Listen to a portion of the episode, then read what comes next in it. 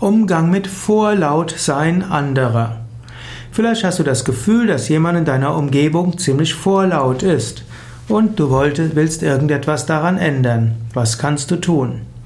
Grundsätzlich musst du erstmal schauen, ist das, was der andere an den Tag legt, wirklich Vorlautheit? Vielleicht ist er gar nicht vorlaut, vielleicht erscheint dir das nur.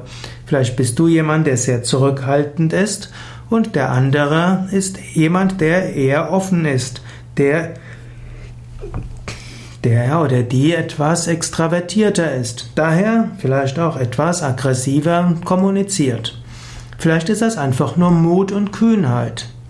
Wenn du aber das Gefühl hast, dass der andere durch sein oder ihr Vorlautsein sich öffentlich etwas blamiert oder vielleicht auch in einen schlechten Ruf gerät, dann kannst du nach dem Meeting, nicht während dem Meeting, nach dem Meeting mit dem anderen mal sprechen.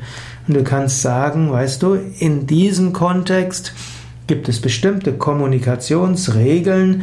Zum Beispiel meldet man sich, bevor man etwas spricht. Man lässt die Senioren erst sprechen. Man wartet erst etwas ab. Und wenn du hier etwas bewirken willst, dann wäre es klug, du hältst dich an die Kommunikationsregeln. Also, im Vier-Augen-Gespräch könntest du mit dem anderen sprechen, ihm oder ihr Tipps geben.